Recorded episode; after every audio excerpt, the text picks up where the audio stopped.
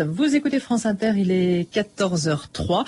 C'est l'heure de 2000 ans d'histoire avec Patrice Gélinet. Aujourd'hui, donc, le football. Eh oui, Claire, euh, de la Soule du Moyen-Âge à la Coupe du Monde 2006. Donc, dans 2000 ans d'histoire, une histoire du football.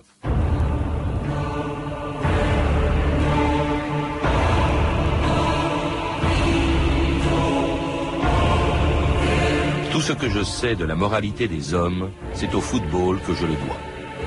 Albert Camus.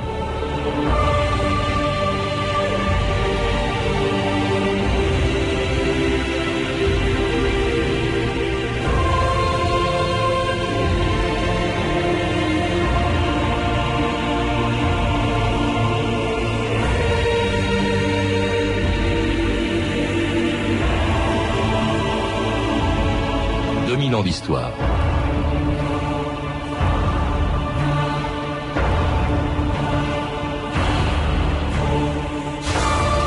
À partir de demain et pendant un mois, qu'on le veuille ou non, que l'on aime ou non le football, personne n'échappera à cette folie collective qui, tous les quatre ans, envahit les stades, les radios et les écrans de télévision pendant la Coupe du Monde du sport le plus populaire de l'histoire. Mais parmi les centaines de millions de spectateurs qui auront cette année les yeux braqués sur les stades allemands, combien connaissent les origines du football et sa date de naissance de 26 octobre 1863 Ce jour-là, dans une taverne de Londres, les capitaines de neuf équipes anglaises décidaient de donner des règles communes à un sport qui n'en avait pas, mais qui se pratiquait déjà depuis longtemps. Depuis que dans les villages du Moyen Âge et jusqu'au XIXe siècle, on jouait déjà avec une balle remplie de son ou de foin qu'on appelait la soule. C'est à la corne du bois au loup qu'on les aura, en creusant un piège. C'est exclu Vous voulez gagner la soule ou quoi? Pas de cette façon. C'est contraire aux usages. Les usages, on s'en fout. Vous croyez que les autres les respectent? Dès l'engagement, faut sortir la soule et la passer à Vincent. Et retenir les autres, coûte que coûte. Écartez-vous Reculez Va vous rappeler les règles Il pas de règles Vous ne devez vous servir que de vos jambes et de vos mains La limite, c'est la rivière Au-delà, celui qui a la soule aura gagné Reculez vos sorts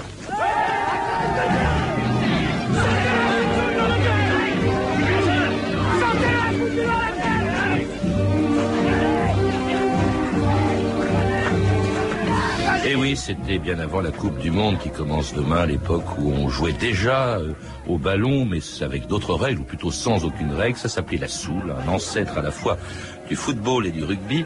Jean-Philippe Bouchard, bonjour. Bonjour. Vous êtes rédacteur en chef euh, de France Football et auteur avec Alain Constant d'un livre qui a été réédité chez, chez Calman Levy, Un siècle de football. Mais alors si le football n'a qu'un siècle d'existence, on vient de l'entendre, on jouait déjà au ballon bien avant. Bien sûr, bien sûr, puisque je crois que c'est un des gestes les, les, les, plus simples et les plus naturels du jeu. Euh, un enfant qui a quelque chose qui roule joue avec, et c'est pour ça qu'à travers les âges, on a toujours joué au ballon.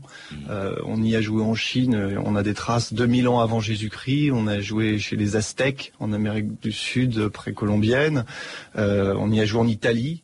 Euh, voilà, de, à la Renaissance, voilà, calcio, on appelait le ouais. calcio, voilà. Ouais. Mais euh, comme on l'entend très bien dans l'extrait, en fait, il y avait des usages, il n'y avait pas de règles.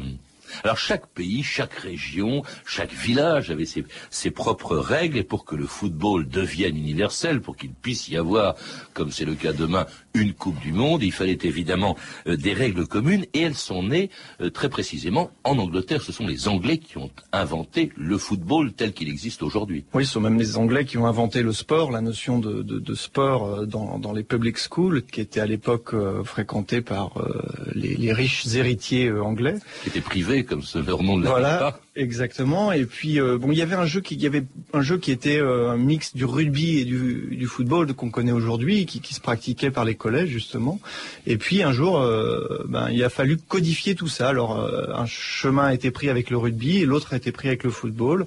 Et le, le football s'est développé beaucoup plus vite et beaucoup plus loin que le rugby, pour notamment parce que il a des règles simples. Lui. Mais ces règles, en fait, sont celles de l'école, d'une des écoles qui jouait à ce qu'on appelle le football, mais qui était un mélange de rugby et de football, c'est Cambridge. Et euh, quand j'ai donné tout à l'heure la date de 1863, c'est une date bien précise, c'est le jour où plusieurs équipes, et ensuite le monde entier, euh, pratiqueront les mêmes règles, hein, c'est-à-dire le nombre des joueurs, 11, euh, la durée euh, de, du, d'un match, 90 minutes, la longueur du terrain, un peu variable je crois. Mais c'est là, c'est variable. ouais. Non, mais c'est précisément, effectivement, à ce moment-là qu'on a que tout le monde euh, s'est accordé sur un jeu, sur les règles d'un jeu. Elles ont subi des aménagements après, puisqu'on a travaillé sur la règle du gardien de but, sur la règle du hors-jeu, sont intervenus plus tard, mais au XXe siècle, les remplacements, hein, bien plus tard. Mais euh, tout ça, ce sont des aménagements. Les règles fondamentales du football euh, et sont nées en 1863 à la Freemason Tavern. Elles sont nées donc en 1863 et puis elles vont s'étendre euh, dans d'abord tout le Royaume-Uni, l'Angleterre, l'Écosse, euh, l'Irlande, euh, et puis alors de là au monde entier, euh, permettant dans les années 30 euh, d'organiser les premières coupes du monde de football, dont celle de 1938 qui se déroulait cette année-là en France. Le tirage au sort pour les éliminatoires de la Coupe du Monde de football a eu lieu dans le salon de l'horloge au Quai d'Orsay en présence de tous les délégués étrangers. La France rencontrera au premier tour le vainqueur du match Belgique-Luxembourg. Dès le commencement de la seconde mi-temps, l'allure de la France augmenta. Les Français furent véritablement irrésistibles. C'est à croire qu'ils avaient avalé de la poudre pendant le repos. La partie est terminée, la France a battu la Belgique. Maintenant, mes chers amis, j'aimerais vous montrer ce brave ami Matler, capitaine de l'équipe de France, en liberté devant le microphone. Voulez-vous me donner votre impression de la journée et sur nos hommes et sur vos adversaires? J'ai trouvé que c'était un match très très rapide. Il a été disputé avec acharnement, mais un vrai match de coupe. 90 minutes de bonheur, c'est la chanson de tous les footballeurs. Taper dans un ballon, se retrouver enfin, 11 joueurs, 11 copains qui ne font qu'un. 90 minutes de bonheur, se battre de tout notre cœur. Mouiller notre maillot, défendre nos couleurs, faire match nul, ou encore mieux être vainqueur. L'arbitre va siffler, ça ne va plus tarder. Nous avons des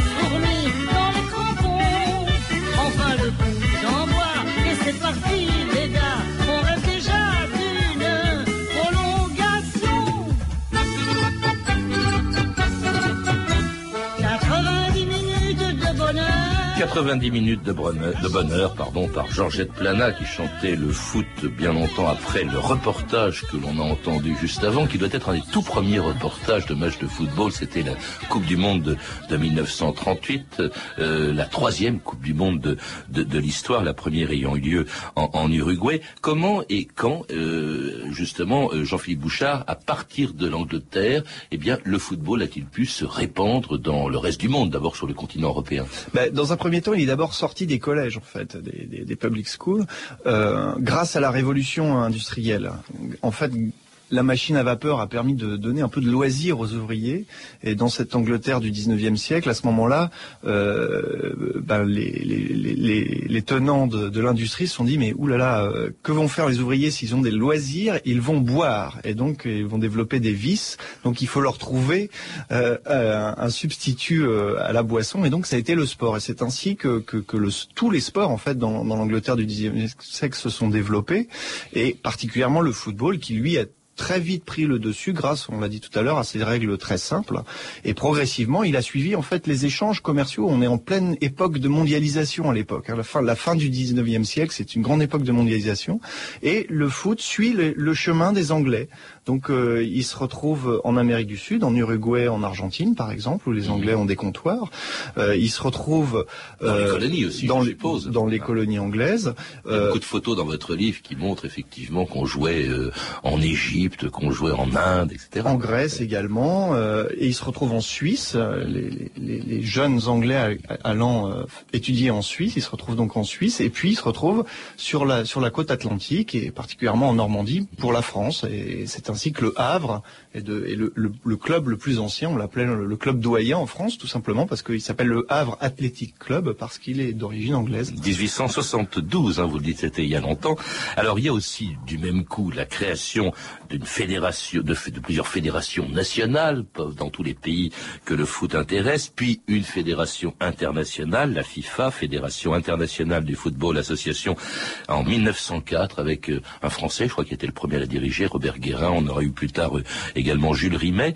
Euh, cette FIFA va organiser en Uruguay la toute première Coupe du Monde de football. C'était en 1930, hein, Jean-Philippe Bouchard. Oui, alors ça c'est euh, peut-être on peut pousser un petit cocorico euh, sans être trop chauvin, mais c'est vrai que si le football s'est développé comme ça euh, à, à l'échelle de la planète, c'est sans doute grâce à des dirigeants euh, français qui ont su unifier en fait euh, toutes les nations pratiquant le football au sein de la FIFA. La FIFA étant une création d'origine française, et ils ont surtout réussi à y intégrer les Anglais qui se voulaient les dépositaires du jeu et finalement Et qui voulaient pas au début. C'est assez voilà. curieux. On les verra pas d'ailleurs à la première Coupe du Monde de football. Voilà. Et en fait, ce qui s'est passé, c'est que la Première Guerre mondiale, euh, ayant euh, fait beaucoup de morts parmi les dirigeants du football de l'époque, il, y a fait- il y a eu un renouvellement total des dirigeants et cette nouvelle génération, euh, dans un grand élan de, de solidarité, en 1919, a réussi à, à se, à- à- à se consolider et Très rapidement, on a débouché sur l'idée d'une Coupe du Monde. Euh, l'idée était là dès 1904, on peut dire, hein, la création de la FIFA, mais elle a pris corps dans les années 20, notamment lors des, des Jeux olympiques de 1920 et 24, où là, le tournoi de football des JO euh, est un énorme succès poli- populaire, et il s'avère qu'il faut absolument une compétition spécifique. Alors elle, elle a lieu en Uruguay, alors c'est très loin. Je crois que vraiment beaucoup d'équipes, il y a très peu d'équipes qui sont parties parce que se sont dit c'est un voyage interminable. Ouais, il y avait 15 jours de bateau. Ouais. Et il y avait, c'est l'Uruguay, je crois, qui a, qui a payé les, les, les déplacements. Mais il y avait quatre équipes européennes simplement contre neuf équipes sud-américaines. Ouais, mais c'est là aussi qu'on s'est rendu compte que, enfin, tout simplement, l'Uruguay a remporté les JO de 20, de 20 et 24. Donc c'était logique qu'il accueille la Coupe du Monde et c'était vraiment la meilleure nation du moment. Donc il était logique que, que la Coupe du Monde ait lieu dans ce pays. Mais c'est aussi, on, s- on- on s'aperçoit à cette époque que effectivement le football est déjà mondial. Alors, euh, il sera, cette coupe, la deuxième sera gagnée en 34 par l'Italie, de même que la troisième, avec l'apparition de quelque chose d'un peu déplaisant, c'est évidemment la politisation de ce football. On voit arriver en France, parce que c'est en France qu'a lieu la coupe 1938, on voit euh, arriver, bien entendu, l'Italie fasciste qui va gagner euh, la... Qui avait déjà gagné la précédente. Qui avait déjà gagné la précédente. On voit aussi arriver l'Allemagne, les joueurs allemands, on les voit en photo dans votre livre, avec une croix gammée faisant Le salut italien à Colombe. hein. Mhm. Et puis alors euh, plus tard, euh, interruption pour cause de guerre, on s'en doute, euh, on verra apparaître d'autres grandes nations du football, l'Allemagne en 1954, puis le Brésil de Pelé en 1958, mais pas encore la France malgré le talent des deux plus célèbres joueurs français des années 50. Nous sommes à 30, euh, 40 mètres du but français. Copa dans le rond central, passe juste sur le point de coup d'envoi à Fontaine qui ordonne à gauche à Copa. Copa descend, passe la passe, passe bien, donne à Fontaine qui se précipite à la balle, tire et. Fontaine vient d'égaliser à l'instant d'une façon absolument magistrale.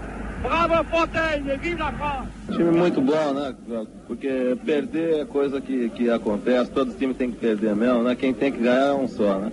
Eu gostei muito do time francês. Il a dit qu'il a très- aimé beaucoup l'équipe française, française et qui perdre ou vaincre, c'est une chose de le sport.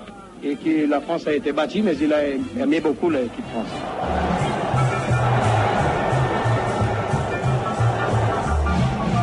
Vas-y Justo, vas-y Fontaine, car c'est toi le porte-drapeau des canonniers. Et comme tu ne remâches jamais à la peine, l'équipe de Reims, l'équipe de France doit gagner.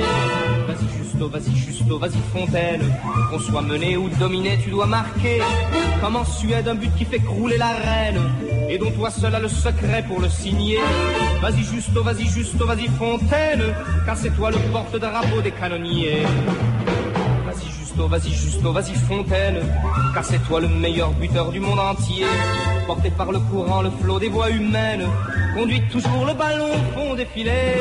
Vas-y Justo, du gauche, du droit ou de la tête, tu te détends au bon moment, et il y est. Porte bonheur, le supporter à la trompette, te crie merci, on n'est pas prêt de t'oublier. Vas-y Justo, vas-y Justo, vas-y Fontaine, car c'est toi le meilleur buteur du monde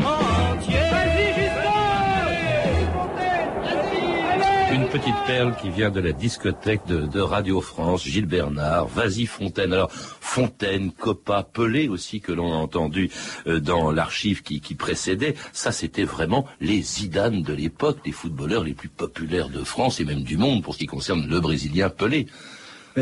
C'est exactement ça, c'est-à-dire que la Coupe du Monde 58 est la première Coupe du Monde people, où les, joueurs de foot deviennent des people. Euh, L'équipe de France recevait des sacs postaux euh, de courrier entiers. La, Coupe du Monde commençait à être transmise à la télévision. Et quant au Brésil de, Pelé, qui à l'époque est tout jeune, hein, il a 18 ans, euh, les, Suédoises, hein, puisque la Coupe du Monde se passait en Suède, adoraient se faire prendre en photo avec Pelé, Garrincha, enfin voilà, c'était vraiment... Les, les joueurs de foot commencent à devenir des emblèmes. Et, et qui sont restés, parce que c'est quand même souvent des carrières éphémères. Dans les cas de ces trois noms, tout le monde s'en souvient. En tout cas, ceux qui ont l'âge de s'en souvenir s'en souviennent. Ben, en particulier français, puisque pour euh, pour Fontaine euh, et, et Coppa, euh, c'est l'émergence du grand stade de Reims à la même époque. Euh, c'est la création des coupes d'Europe aussi en 56. Donc à ce moment-là, se développe le football européen et puis un peu le, le- le football français et il tient sa part. Fontaine, on l'a entendu dans cette chanson, mais c'est vrai, le plus grand euh, footballeur, en tout cas buteur de l'époque. Je crois que son, son record de l'époque est inégalé. C'est celui qui a marqué le plus de buts en Très- Coupe du 13, Monde. 13 buts pendant En une Coupe du 58, Monde en ouais. 58, oui. Ce qui est d'autant plus étonnant qu'à l'époque, euh, Fontaine n'était même pas certain de la jouer cette Coupe du Monde euh, au moment des sélections, là, comme on a vécu. Et finalement, il restera, je pense, pendant très très longtemps le meilleur buteur d'une Coupe du Monde. Alors la France a perdu, hein, malgré tout, cette Coupe du Monde 58. C'est le Brésil qui a gagné. Alors avec un sport très populaire, Copa, c'était un, un- un fils, le fils d'un mineur polonais. C'est- on est loin évidemment des public schools britanniques du 19e siècle. Cette fois-ci, tout le monde y joue. Euh, vous, vous le rappeliez. Il y a aussi des choses qui évoluent. Alors pas les, pas tellement les règles. hein. Il y a eu entre temps, il y a eu, je crois, la règle du hors-jeu qui a fait beaucoup discuter. Mais il y a quand même une technique du jeu qui, qui a beaucoup changé. Euh, Jean-Philippe Bouchard. Bah, le, football se professionnalise. Il est déjà professionnel depuis euh, les années 30 en France. Il est depuis euh, presque 100 ans à cette époque-là en, Angleterre. Et bah, tout le monde se professionnalise. Les entraîneurs aussi. Et ça, c'est une spécificité du football, c'est que l'entraîneur a aussi son un vrai rôle à jouer d'inventivité de ce jeu. Et, bah, le football, par exemple, peut, peut une équipe qui n'est pas forcément la plus chère, par exemple, c'est pas forcément les meilleurs joueurs, puisqu'à cette époque déjà il y a beaucoup de transferts de joueurs. Et ben une équipe qui invente peut devenir la meilleure. Ça a été le cas d'Arsenal dans les années 20, qui était entraîné par euh, Chapman, mais c'est le cas aussi de Reims euh, à l'époque, entraîné par Albert Batteux, qui est un des très grands monsieur du football français. Alors un football qui évolue pour le meilleur, mais aussi parfois pour le pire, quand la politique, l'argent ou la violence s'en mêlent. France Inter au stade du Heysel, le 29 mai 1985. Dany Gaston nous rappelle, Dany Oui, Philippe, vous pensez bien que nous suivons cette situation de minute en minute avec une nouvelle charge euh, de la gendarmerie monter euh, qui a pénétré euh, sur le terrain il y a une dizaine de minutes. Et au moment de la charge des supporters britanniques sur la tribune des Italiens, un pont de mur se serait écroulé et il y aurait une vingtaine de morts. D'après d'autres informations que j'ai pu recueillir à l'extérieur du stade, d'après la police, eh bien, des bruits courent que le match serait annulé. La saloperie, la saloperie, il n'y a pas d'autre mot pour qualifier ce qu'ont fait les hooligans au Tifosi. 41 morts, 256 blessés à l'hôpital et des centaines de blessés légers. Des chiffres que l'on n'aurait jamais voulu avoir à citer.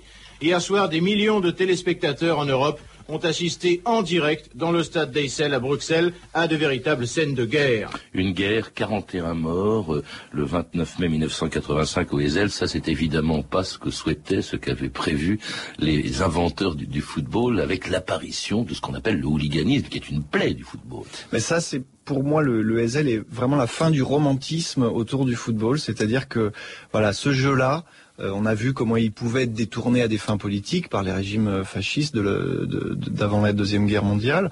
Là, il est détourné par des bandes, les, les hooligans, et ça provoque des morts. Mais ça veut dire que bah on peut plus simplement jouer au football. Euh, ça les règles du terrain ne suffisent plus. Il faut aussi euh, des forces de l'ordre, euh, des règles pour encadrer euh, les supporters. Il n'y a plus que les joueurs sur le terrain. Ils sont plus seuls. Il y a tout un environnement qui, les entoure et qui les perturbe.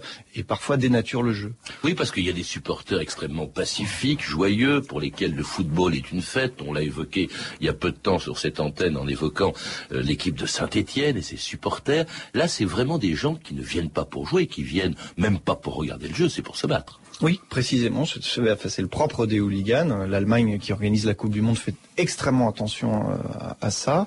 Euh, c'était le cas déjà en 2000 euh, pendant l'Euro aux Pays-Bas et en Belgique où il y a eu notamment un match Allemagne-Angleterre à haut risque. On parle maintenant souvent de match à haut risque. On connaît ça aussi en, France. On parle des déplorables supporters, de certains déplorables supporters du PSG. C'est une donnée maintenant qu'il faut intégrer dans le football. voilà, c'est un support. Alors autre donnée, pour le pire, mais enfin un peu inévitable, c'est évidemment l'introduction de l'argent. Elle n'est pas nouvelle, mais enfin maintenant, quand on voit les droits que, l'on doit payer, par exemple, euh, pour les chaînes de télévision, pour la retransmission, quand on voit aussi les salaires des joueurs, de leurs transferts, c'est absolument énorme. Est-ce que c'est un bien ou un mal pour le football, Jean-Philippe Bouchard? Ben, on, peut se demander jusqu'à quel point, effectivement, ça ne va pas devenir gênant. Euh, cette année, euh, certains pays ne pourront pas voir la Coupe du Monde, notamment les pays du Maghreb, parce qu'ils n'ont pas les droits les droits télévisés. Donc voilà, ça y est, c'est le sport est, entièrement privatisé, mais voilà, il, y a il, commence à y avoir les exclus de cette privatisation. Donc euh, effectivement, là, euh, l'aspect populaire, on se demande où il, est. Et puis euh, à l'autre bout de la chaîne, il y a les premiers bénéficiaires de, cet afflux d'argent que sont les joueurs, mais eux aussi sont l'objet de détournements fâcheux. On connaît les, les, les, manœuvres des agents et puis et l'argent qui, qui pas toujours très clair dans le football. Alors sans, sans ruiner pour autant l'aspect populaire, comme vous le disiez, Jean-Philippe Bouchard, notamment, euh, c'était le cas en 1998 pour la Coupe du Monde, lorsque l'équipe de France faisait perdre leur voix à Jean-Louis Castelli et Jacques Vendroux. Et dans la surface de réparation, le ballon pour Zidane. Et but But de l'équipe de France Sur le corner d'Emmanuel Petit, la tête de Zizou Premier but pour l'équipe de France 1-0 pour la France Avec ce corner et le but, ça y est Le but marqué par Zidane, le deuxième Le deuxième Et notre Zizou national qui est en train de rentrer dans l'histoire du football mondial. C'est les champions du monde Dugarry qui va donner à un de ses coéquipiers. Voilà, c'est fait. Il donne le ballon à destination d'Emmanuel Petit qui marque. Voilà. Emmanuel Petit qui marque. L'équipe de France qui est championne du monde. C'est officiel. C'est sûr. C'est certain.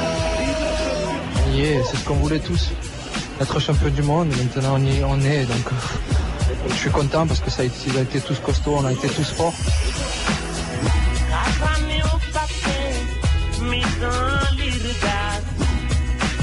Je peux voir cette soif de victoire. Le stade est bondé, supporters surexcités. Tous ces pays représentés, c'est magique et pour nous.